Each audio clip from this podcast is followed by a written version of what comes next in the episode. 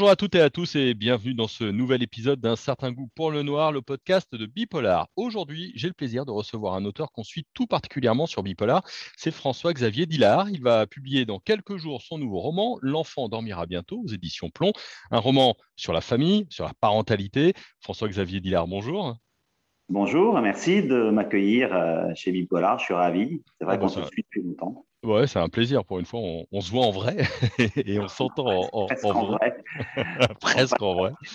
euh, qui, ont failli rendre impossible cette, cette réunion. Mais ouais, la, technologie. La technologie nous a un peu mis des bâtons dans les roues. Euh, on, vous a lu avec euh, Ne dis rien à papa, Fais-le pour maman, Prendre un enfant par euh, la main, on va en reparler. Qu'est-ce que la famille euh, signifie pour vous Ça tourne beaucoup autour de la parentalité, de l'enfance, euh, sur beaucoup de vos romans, pas tous. Hein. Euh, mais qu'est-ce que ça signifie pour vous et pourquoi est-ce que vous explorez un petit peu ces thématiques? Je pense que la famille, c'est vraiment le, terrain de jeu formidable pour les auteurs de thrillers. on, a, on, a, on, a, une matière incroyable avec la famille parce que en fait, tout est multiplié par, par, par 1000, par 10 000 l'amour certes, mais aussi euh, les, haines recuites, la, les vengeances, les, euh, enfin, tous les sentiments sont tellement exacerbés que c'est vraiment, pour moi, un, super terrain de jeu. Euh, moi, j'ai une famille normale, je crois. ça n'existe pas en fait, les familles normales, mais j'ai une famille qui, heureusement, ne ressemble pas à celle que je décris dans mes romans. Mais on y trouve évidemment dans les relations entre les parents, les enfants, euh, les, traumas, euh, même très anciens, qui, qui, rejaillissent, les secrets de famille, sont des trucs qui, me passionnent. ça, j'adore parce que on, les voit dans des faits divers, des, choses, des choses tellement épouvantables et qui sont euh, voilà, des, vieux trucs quoi, mais que, les gens gardent en eux et, quand ça explose, ça fait vraiment mal. Ouais, et c'est un sujet sur lequel vous, vous revenez, c'est vraiment parce que du coup il y a matière ou est-ce que il y a des choses, vous vous rendez compte euh, après coup qu'il y, a des, sujets qui particulièrement rejaillissent dans votre inconscient d'auteur? Oui, sûrement. Alors, euh, j'en parle beaucoup avec mon psy hein, euh, tout ça, mais, je, pense que mon prochain livre ne sera pas sur, sur la famille. mais j'ai déjà dit ça pour le dernier, alors qu'on est vraiment en plein dedans. voilà, mais j'ai un peu exploré, je crois, euh, pas mal de, pistes et pas mal d'histoires au sein, au sein de la famille. Il, est temps maintenant que, je, quitte, euh, que, je, que, je, quitte, la famille. Hmm. Je coupe le cordon avec ma maman. ça, y... possible. ça y est, vous quittez le nid. voilà. Non, non, mais euh, c'est vrai que euh, j'ai pas envie d'être le, le, romancier de la famille. Je le suis de fait parce que évidemment, tout, tout mes, tout mes, la plupart de mes thrillers, pas tous, mais sont, sont autour de ça. Euh, je, je, crois que c'est un, un, vrai beau sujet pour, pour un auteur de thriller. C'est vraiment, euh, on peut vraiment, euh, on peut vraiment s'éclater. Et je pense que les, lecteurs s'éclatent aussi. Enfin, j'espère. En tout cas, c'est l'impression qu'ils m'ont donné, notamment sur mon dernier roman. Mmh. On, va revenir à, L'enfant dormira bientôt. Ça commence par un drame familial horrible. Qu'est-ce qui vous a donné envie d'écrire ce roman? Qu'est-ce que vous aviez envie de faire avec celui-ci? Avec celui-ci, j'avais envie d'explorer euh, euh, le bouleversement qu'est est la maternité ou la paternité, en tout cas l'arrivée d'un enfant dans, une famille. Et c'est à la fois cet, immense sentiment de pouvoir qu'on peut avoir quand on a un, un nouveau-né dans les bras, puisque jamais, jamais, à aucun moment, on a, on a une telle emprise ou une telle possibilité, une telle puissance sur un être humain que quand on tient un enfant dans ses bras. Euh, sauf quand on est président de la République et qu'on a l'école nucléaire, où là, on a, effectivement le pouvoir de vie et de mort sur, euh, beaucoup plus de monde. Mais, mais c'est vraiment ce sentiment, c'est à la fois un sentiment de toute puissance et en même temps un sentiment d'immense impuissance, c'est-à-dire de, se dire, mais d'immense inquiétude. Comment je vais faire pour protéger ce bébé? Euh, Comment comment je vais faire pour l'accompagner dans cette vie qui, est compliquée, qui est difficile, euh, ou, de toute façon, quel que soit ce qu'on pourra apporter à cet enfant, il, va rencontrer des difficultés. C'est le lot de la vie, en fait. Et donc voilà, c'est ce sentiment, cette ambivalence entre cette toute-puissance et ce sentiment d'immense de, inquiétude, euh, de, peur abyssale euh, qui, qui m'a intéressé. C'est vraiment au cœur, au cœur de ce roman. C'est ça, c'est et, quand évidemment euh, ces nourrissons euh, disparaissent, enlevés dans les maternités, là, toute cette problématique devient, devient criante de, vérité et, d'horreur et de tristesse. ça explore vraiment ce, ce lien hein, parental dès les premières heures, les premiers jours. Hein. Oui, oui, c'est vraiment ça. C'est vraiment. Et c'est ça qui m'a. Moi, j'ai trois enfants, donc je, je, sais à peu près euh, ce que ça représente de tenir un, nourrisson dans ses bras et, de ce, ce sentiment-là de, joie, d'immense joie et d'immense responsabilité. C'est facile, ça, d'écrire quand on est, quand on est papa, hein, je, je, suis aussi, mais d'écrire sur le pire euh, qui pourrait arriver à un, enfant? Euh, C'est salvateur, je crois, en fait. Parce que finalement, finalement, j'écris dans, dans, mes romans euh, ce que je ne souhaite pas qu'il arrive chez moi, ce que je redoute le plus. Et donc, je le fais vivre à d'autres personnages en me disant, tiens, ceux-là, ils vont gonfler euh, et, ce ne sera pas moi. Et, voilà, parce que je, pense que euh, les drames que vivent mes personnages, je, peux les comprendre et les approcher. C'est le métier de l'écrivain de faire ça. Mmh. Et souvent, des lecteurs m'ont dit qu'il y avait malheureusement traversé des, choses très très difficiles, m'ont dit vous avez bien réussi à, faire ça. C'est la moindre des choses pour un écrivain. Euh, et pourtant, et pourtant, je pense que euh, euh, tant qu'on ne l'a pas vécu, la perte d'un enfant, par exemple, est, quelque chose qu'on ne peut pas, on vit tellement dans ses propres tripes que, voilà, enfin, je, peux imaginer ce que c'est, je peux essayer de transcrire, mais, mais je souhaite évidemment jamais le vivre. Mmh. Euh, parlez-nous un peu de votre héros, Michel Béjart. Euh, lui s'est reconstruit, si en tout cas il essaye, euh, tout du moins. Comment est-ce que vous le, voyez? Comment est-ce que vous l'avez composé, ce, personnage de, papa? De papa fracassé, en fait. Mmh. Je, l'ai composé en, me disant comment, voilà, comment on peut. Alors, c'est évidemment, c'est un clin d'œil à. Enfin, un clin d'œil. C'est un un, rapport à un fait divers très très connu euh, qui en plus il se trouve qu'il s'est tenu dans, la région de, Tours. J'ai rencontré d'ailleurs l'avocat de la famille euh, plus citée, hein, la famille Courgeot. Elle a fait la une de, l'ensemble des, euh, news et, des JT. et je me suis dit comment, voilà, comment on peut, on peut en arriver là et comment on peut ne pas s'apercevoir de, une grossesse, de voilà, le, phénomène du délit de grossesse m'a aussi énormément intéressé et il est au cœur de ce livre.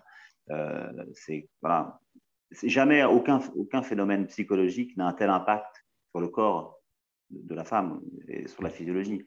Euh, le pouvoir de l'esprit, euh, dans le cas du délit de grossesse, il est absolument incroyable. Il, il, transforme la morphologie d'une femme qui fait en sorte, inconsciemment, parfois elle ne se rend même pas compte, on ne voit pas qu'elle est enceinte, même si elle est enceinte de 7 mois. Euh, et ça, ça c'était pour moi formidable. Et je me suis dit, voilà. Et, bien sûr, j'imagine ensuite tout ce que, euh, comment ce, type essaye de, se reconstruire et essaye de se racheter finalement. Parce que lui aussi, il a dû passer à côté de quelque chose. Il est passé à côté de quelque chose. Ouais, c'est ce qui est intéressant, c'est du coup, vous n'êtes pas du tout sur le personnage de la mère, vous êtes sur le personnage du père. C'est-à-dire que euh, c'est pas lui qui a commis. Oui, on parle toujours des femmes dans, les grossesses, etc. mais attendez, hein, vous savez, vous, on est aussi, on, souffre, tout ça. C'est vrai que c'est le personnage de l'accompagnant, quoi. Hein, c'est le, le, le compagnon, donc euh, lui aussi, il a de la culpabilité. Bien sûr qu'il a de la culpabilité, et bien sûr qu'il est, il est observé, regardé par, par ses proches, par voilà. Euh, mais en fait, tous les personnages qui sont, euh, qui sont autour de cette femme sont tous euh, impactés. on, pense, on pense aussi à l'enfant, l'enfant qui, qui, reste avec, avec son père et qui est marqué au plus profond de, son corps par, par cette, ce drame épouvantable, puisqu'il a, il est en, chaise roulante. Et, et, la relation de ce père à ce fils est pour moi aussi au cœur de cette histoire.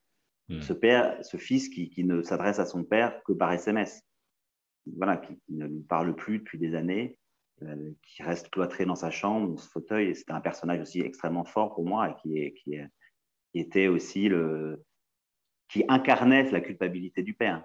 C'était ça qui m'intéressait hmm. euh, dans, cette relation entre, entre le père et le, fils. Ce qui est intéressant, c'est que le père, il, a créé une fondation, Protection Enfance, mais aussi aide à l'adoption. Euh, je trouvais ça assez intéressant. Est-ce que vous pouvez nous en dire plus sur cette euh, euh, fondation? On imagine bien pourquoi est-ce qu'il l'a créée, mais l'aide à l'adoption, c'est un peu particulier quand même. mais l'adoption, c'est parcours du combattant. en France, hein, c'est quelque chose d'extrêmement compliqué, d'avoir non seulement d'avoir l'agrément, mais ensuite de, trouver un. C'est horrible à dire, mais de trouver un enfant, parce que en fait, il, s'avère que d'abord, il y a de moins en moins d'enfants à adopter en France, parce que depuis, depuis les interruptions de grossesse, heureusement, voilà, les bébés non désirés, il y en a quand même moins. Euh, et souvent, ces profils d'enfants, j'explique dans mon livre, sont des, enfants euh, euh, souvent issus de, cellules familiales très compliquées ou des enfants qui peuvent, avoir un problème physiologique, physique. donc, cette fondation, elle est là pour, pour, faire en sorte que ces enfants soient, puissent être adoptés. Donc, il y a un dialogue très fort avec les parents sur, sur ce qu'est il faut que les parents parfois fassent un peu le deuil de l'enfant rêvé pour, euh, pour euh, proposer cette chance formidable pour un enfant euh, d'être adopté au sein d'une famille aimante. Ça, c'était intéressant. Et cette fondation, évidemment, elle, est aussi au cœur de l'histoire. Elle s'appelle Ange. Voilà, comme, on imagine bien en lisant l'histoire pourquoi il l'a appelé Ange. Hmm. Et, et, il est là pour, voilà, pour accompagner ses parents.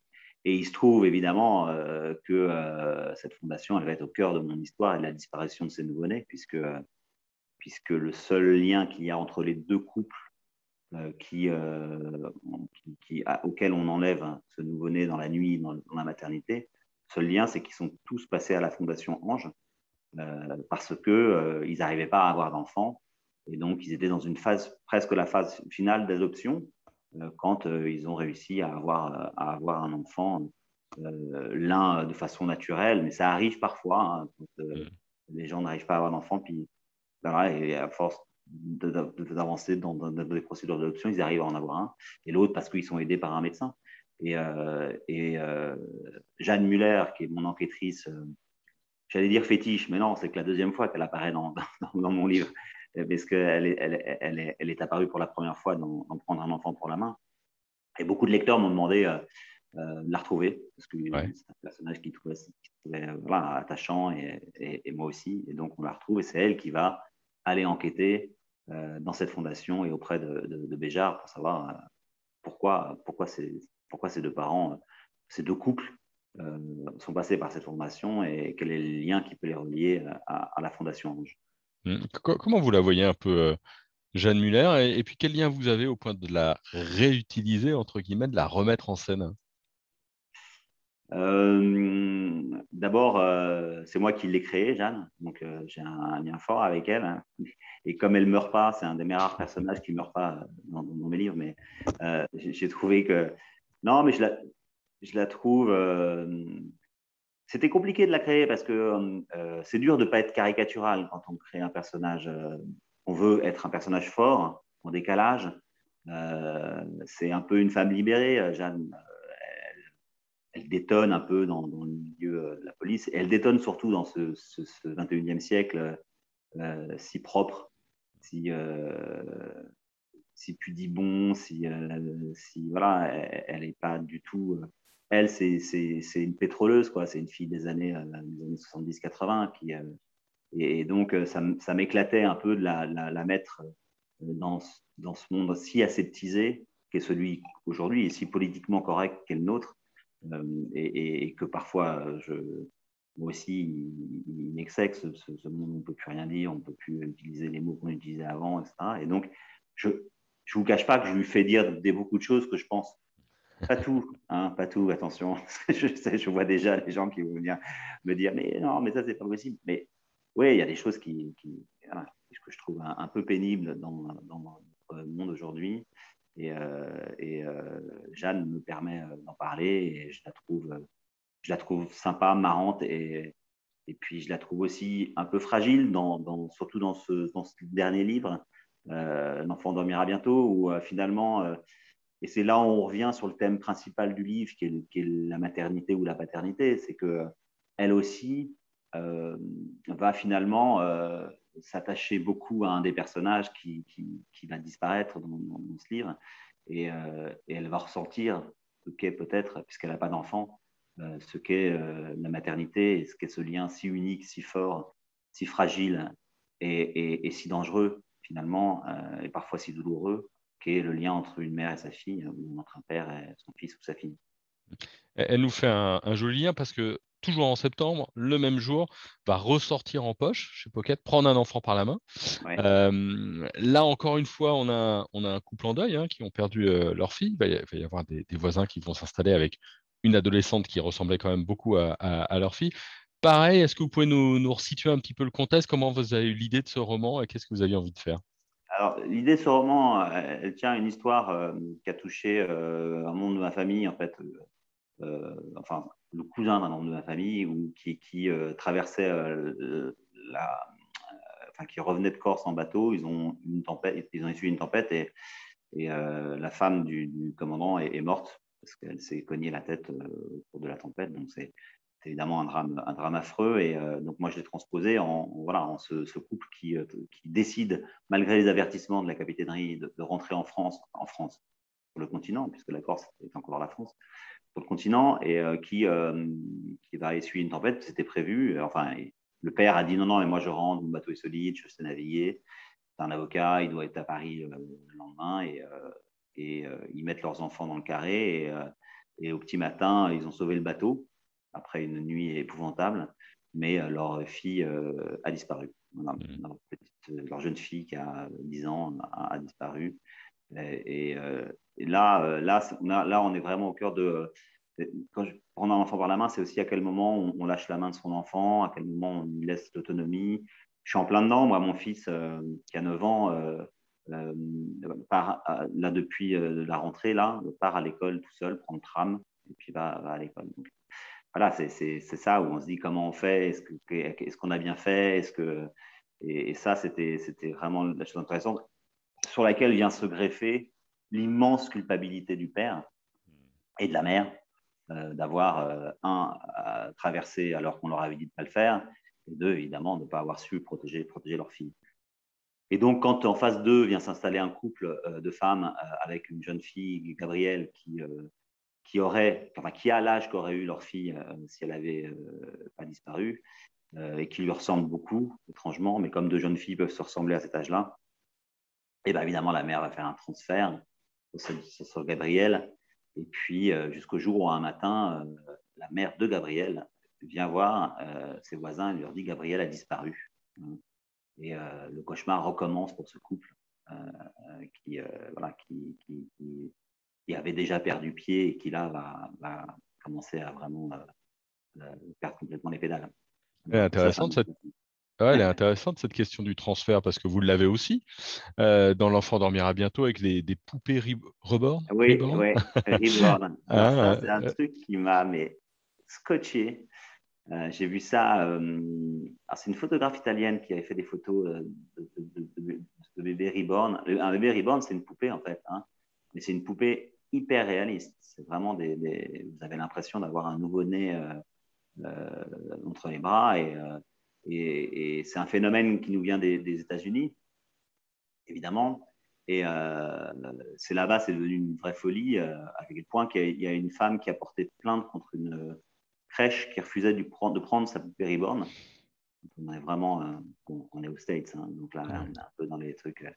Mais voilà, en, France aussi, vous avez des, gens qui, achètent ces poupées. alors, soit sont des collectionneurs, parce que c'est un très bel objet, soit sont des, euh, des gens, euh, des parents mal de, de, paternité, euh, des jeunes filles qui, voilà, qui veulent devenir maman.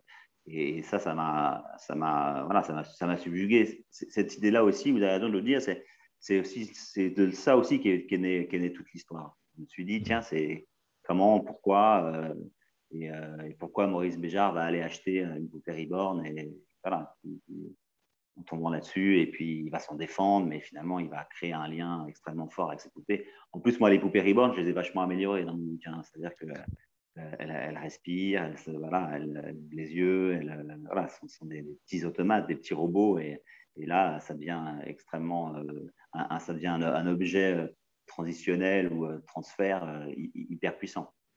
Et très dérangeant pour le coup. Et très dérangeant, j'espère. En tout cas, c'est l'objectif.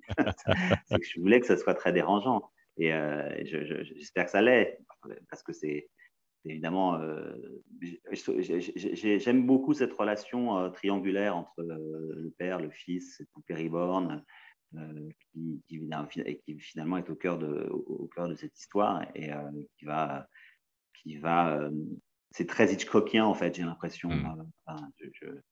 Toute modestie gardée, mais voilà, je, vous laisse cette espèce de, de choses très angoissante euh, en, dans cet hôtel particulier immense dans lequel vit cette, euh, ce qui reste de cette famille déglinguée. Mmh. Et on est quelques jours, on enregistre, euh, on est quelques jours avant la sortie. Comment vous, vous vivez ce, ces périodes juste avant que le livre arrive en librairie? Ben, moi, je la vis plutôt sereinement, mais, euh, euh, voilà, on espère que le livre va être, euh, bien reçu, bien compris, qu'il va être bien porté par les, libraires, que ça va leur plaire. Que... On a toujours peur un peu de décevoir, mais d'autant plus que comme mon précédent livre a très bien marché, euh, évidemment, on est toujours attendu euh, sur, le prochain, hein, en se disant euh, est-ce que ça va être aussi bien. Donc voilà, mais après, moi j'ai fait le maximum, c'est toujours pareil. Après, ça m'appartient plus vraiment. Hein. c'est pas moi qui vais aller acheter 30 000 exemplaires de bouquins dans l'ensemble des librairies françaises. Donc ça ne m'appartient plus. Ça appartient, ça appartient au lecteur. Et puis voilà, je pense que chacun peut se retrouver un peu dans ce livre, c'est-à-dire que voilà, on est, euh, on est on est parents, on a, le désir de l'être, euh, et, euh, voilà, ça va être ou pas. Hein, il y a des gens qui ont envie d'avoir un enfant, mais là, on va pouvoir. et puis c'est une vraie enquête policière que j'espère avoir mené, su mener tambour battant, où il n'y a pas de temps mort, où, où viennent se mêler. plusieurs enquêtes. Cette enquête principale, évidemment, sur la disparition des enfants, qui est, mais aussi l'enquête de, la disparition de la jeune fille dont, dont, le commissaire Muller est, euh, à, laquelle le commissaire Muller s'est tellement attaché et euh, qui va aussi lui mettre un stress épouvantable. C'est-à-dire que, évidemment, sa hiérarchie lui dit euh, la priorité, c'est vous retrouver les bébés et, vous arrêtez le coupable. Mais elle aussi va poursuivre son enquête sur la disparition de, sa protégée. Et, et évidemment, il va y avoir un lien entre ces deux, ces deux enquêtes. Parce que c'est ça que j'aime bien aussi, c'est euh, ouvrir plusieurs pistes et puis finalement que, que l'ensemble des histoires, en tout cas ces deux histoires principales, se rejoignent à la fin. Et pour l'après, pas forcément la suite, mais l'après, qu'est-ce que vous êtes en train d'écrire peut-être? Qu'est-ce que vous avez envie de faire? Alors, j'ai envie de faire un roman qui ne sera pas forcément un thriller, euh, je suis en train de réfléchir à, ce que je vais, écrire. J'ai une idée, mais elle est très ambitieuse. Euh, et euh, je ne sais pas si, je voilà, sais pas si je suis prêt, je ne sais pas si je vais, y arriver. mais je vais commencer l'écriture prochainement sur cette idée. Je ne peux pas vous en dire plus, mais dès, que, dès que je serai mûr et que j'aurai commencé vraiment à écrire, je vous promets que je reviendrai vous en parler. Eh ben, Merci beaucoup. en tout cas, on note la promesse. Hein. On, ah on, en reparlera. Je sais que c'est enregistré. Exactement. Je la petite lumière rouge. Là, voilà. C'est que vous n'oublierez pas.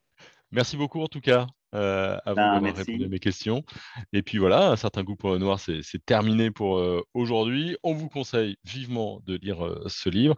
si vous avez aimé cet épisode, vous pouvez le partager, vous pouvez liker et puis en, parler autour de vous. Puis si vous aimez les, les, romans, donc vous pouvez évidemment commenter, laisser votre petit avis sous le podcast. Et puis nous, on se retrouve la semaine prochaine. Bonne semaine à tous. Au revoir, merci.